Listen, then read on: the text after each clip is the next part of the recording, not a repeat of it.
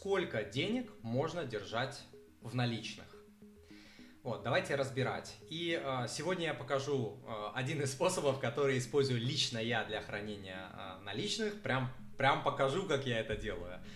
Да, потому что это всегда вызывает интерес. И э, сразу скажу, что ну, мой способ, он супер-супер э, старомодный, от бабушки, от дедушки. Даже там многих может удивить, да, что это не какой-то продвинутый там способ супер там какого-то продвинутого финансиста. Финансиста нет, Бабушкин, Бабушкин, обычный простой, но который работает э, железно. Смотрите, из жизненного опыта, из опыта тысяч клиентов, которые прошли через мои программы обучения, групповые, индивидуальные и так далее, а также из знаний от финансовых гуру, а, кого не возьми, всех больших дядей, кого вы э, читали, читаете или будете э, читать, я могу сказать так, что размер пожарного запаса должен составлять от 3 до 6 месяцев жизни. Что значит жизни? Я, конечно, рекомендую брать сумму доходов. А, многие гуру, я знаю, что рекомендуют брать а, сумму расходов, но я знаю, почему они это делают, чтобы вот эта цель по пожарному запасу была более съедобная для человека. Да? А, но я говорю доходов, почему? Потому, чтобы этот запас был, ну, во-первых, больше, семья, человек, для женщин это супер важно, а, будет себя чувствовать гораздо более уверенной, уверенными, если сумма пожарного запаса будет а, больше, это понятно. А во-вторых, потому что у абсолютного большинства людей, там по статистически процентов 70, сумма доходов, она и равна сумме расходов. То есть люди ничего не откладывают, не инвестируют и так далее. Вот, поэтому эти подходы, они примерно равны, примерно равны. Все равно у людей остается, дай бог, там 5-10% что-то откладывать, инвестировать, поэтому примерно мы говорим об одних и тех же величинах. Почему такая вилка? 3,6. Почему? Это в два раза больше, да, в два раза отличается. Я это у себя делю таким образом. Если у человека нет семьи, нет детей, вернее, нет детей, э, нет, хотя нет семьи и детей, да, вот он одинокий пока что, то этот запас может быть там месяца три. А почему? Потому что, ну, человек более мобильный, более мобильный. Вот. Еще здесь есть такая, э, ну, завязка на возраст. Сейчас э, я про нее только тоже скажу. Если у человека есть семья, есть люди, которые от него зависят, этот запас должен быть там не 3-4 месяца, а уже там типа ближе 4-6. Вот так вот. Почему? По понятным причинам. Да, у тебя риски больше, у тебя а, ответственности больше, тебе нужен больше запас. Там, где холостой, не жена, не замужняя а, и так далее, быстренько, раз, раз, там взяла, переехала, быстренько решила проблемы или решил свои проблемы с финансами, взял одну работу, вторую и так далее. Человек семейный, обремененный обязательствами, ответственностью и так далее, он не такой мобильный. Вот, поэтому ему нужен а, больший запас. Что я хотел сказать про возраст. Чем старше человек, тем сложнее ему решать проблемы с временной потерей либо уменьшением дохода.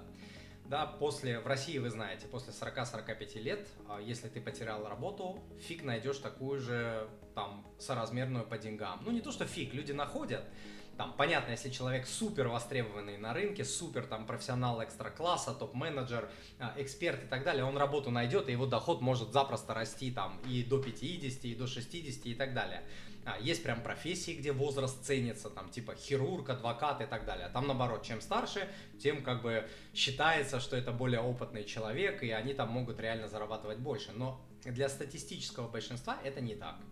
Вот, поэтому а, чем старше человек, тем больше должен быть его пожарный запас, понимая, что если что случится, гораздо сложнее будет как бы найти замену этому доходу, пережить эти неприятности.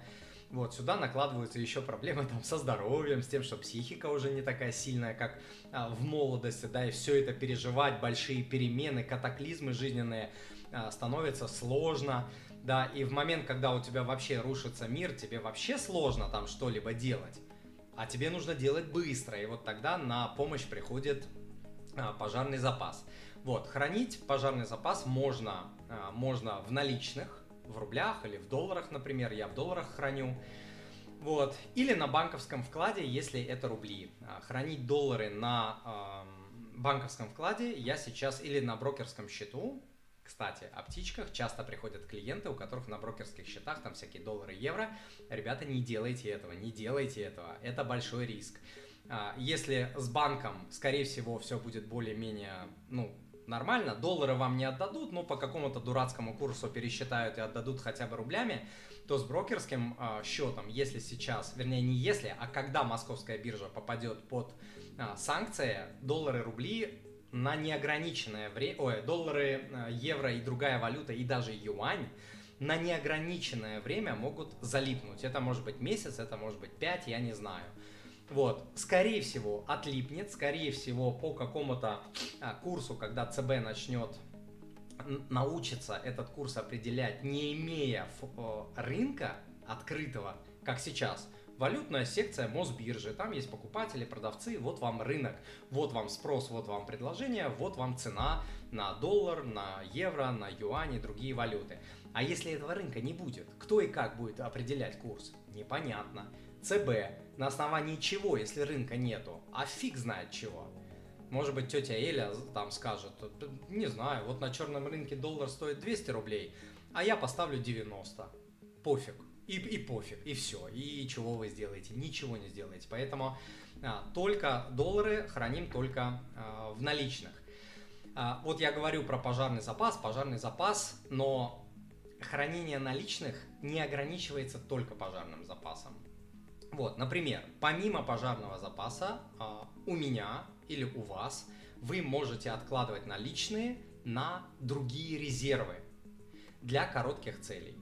Вот. Для длинных целей, понятно, это уже там фондовый рынок, там и вот а, немножко другие инструменты. А для коротких целей, там 3-6 месяцев, может быть даже чуть а, побольше, вы можете помимо пожарного запаса, пожарный запас это отдельный конвертик, отдельная кучка, отдельный счет. Помимо этого у вас могут быть другие а, конвертики, счета, а, резервы и так далее. Например, на путешествие. По клиентам знаю, все хотят раз в год хотя бы куда-то там поехать отдохнуть. Это могут быть зарубежные поездки, это могут быть российские. В моем случае у меня тоже такой конвертик а, есть, и всегда я копил на путешествия в долларах. Всегда. Вот. Это могут быть э, конвертик на развлечения или счет отдельный на развлечения. У меня счет отдельный на развлечения. А на путешествия конвертик в долларах. А, на одежду запросто. На среднекрупные а, любые другие покупки по, по срокам я сказал. А, личное развитие и обучение. Обязательно. У меня это прям обязательный процент от дохода я откладываю на саморазвитие, на всяких там коучей, тренеров, наставничество, консультирование и так далее. Прям процент. И заработал много, прям большая сумма пошла на это. Заработал меньше, меньше пошла сумма. То есть у меня вот так это работает. А, в моем случае это обучение детей э, в школе.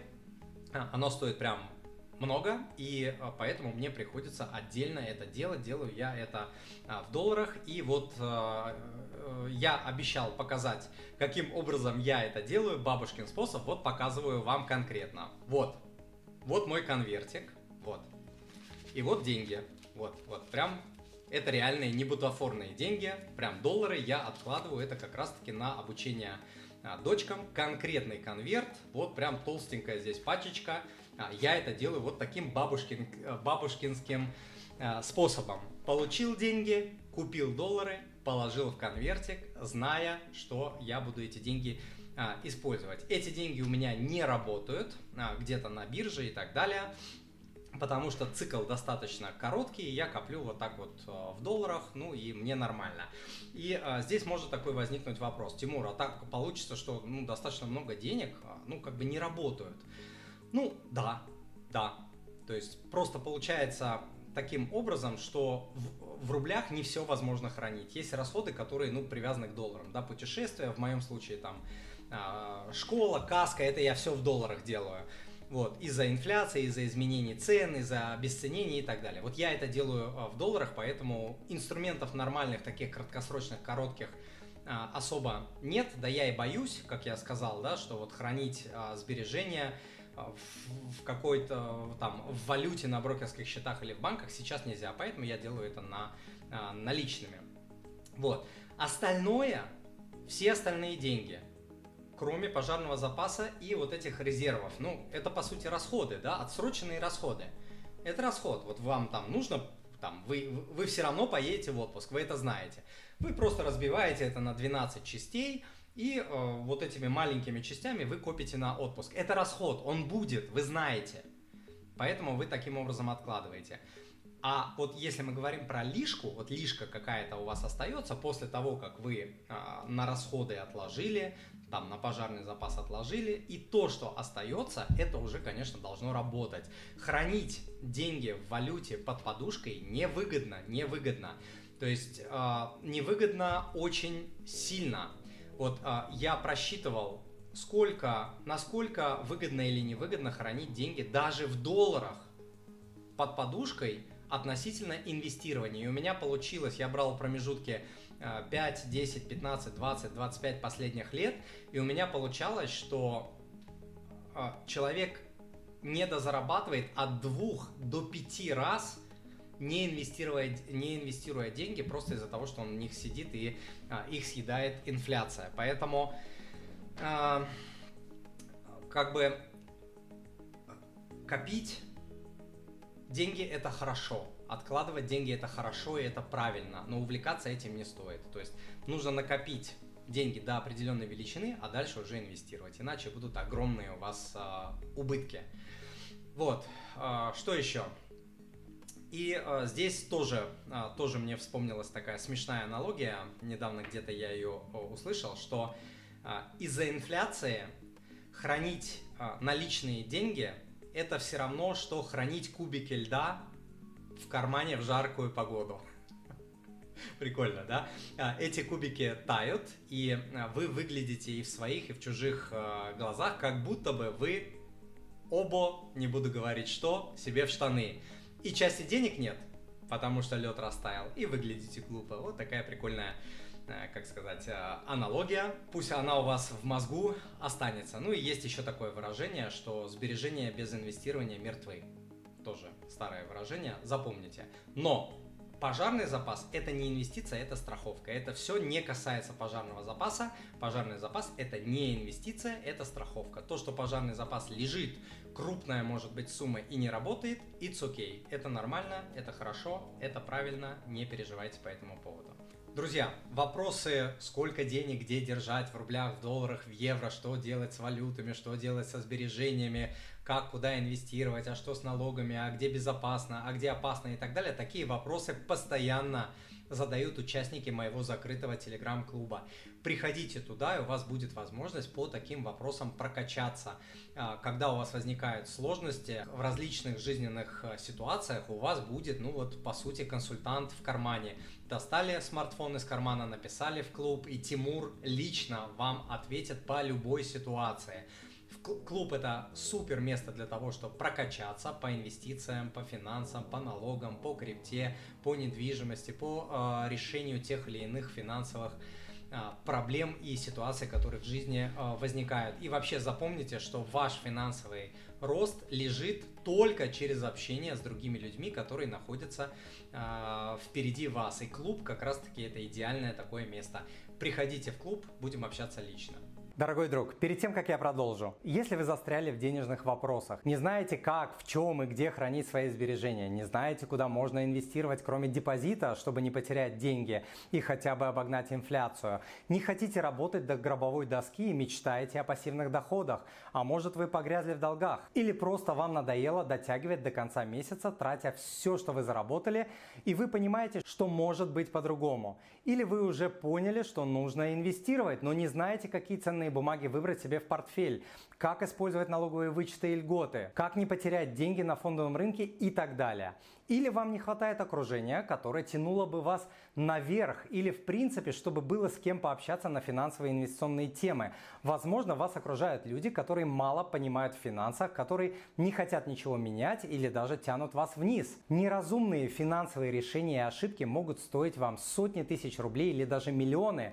Я вижу такие случаи каждую неделю на консультациях. Однако самое страшное не потерянные деньги, а потерянное время. Многие люди тратят месяцы месяцы на бесполезные попытки разобраться в сложных финансовых вопросах, которые простому человеку трудно понять. Если вы ощущаете, что застряли или хотите сделать следующие шаги в финансах и инвестировании, чтобы достичь нового уровня, приглашаю вас присоединиться к моему закрытому телеграм-клубу. В клубе вы получите возможность задать мне свои вопросы, общаться с другими участниками, получить доступ к полезным финансовым и инвестиционным лайфхакам, а также разбору различных инвестиционных инструментов, получать свежие новости с моими комментариями и возможностью обсудить их со мной – Кроме того, вы получите бесплатные материалы, специальные скидки и другие привилегии, недоступные где-либо еще. Оформите подписку на клуб на 3, 6 или 12 месяцев и получите доступ ко мне по цене в разы дешевле, чем на рынке стоят консультации. Ну и в десятки раз дешевле, чем стоят мои консультации. Запомните, что после определенного момента в жизни мы растем только благодаря окружению, только через других людей, которые подскажут и покажут вам пути,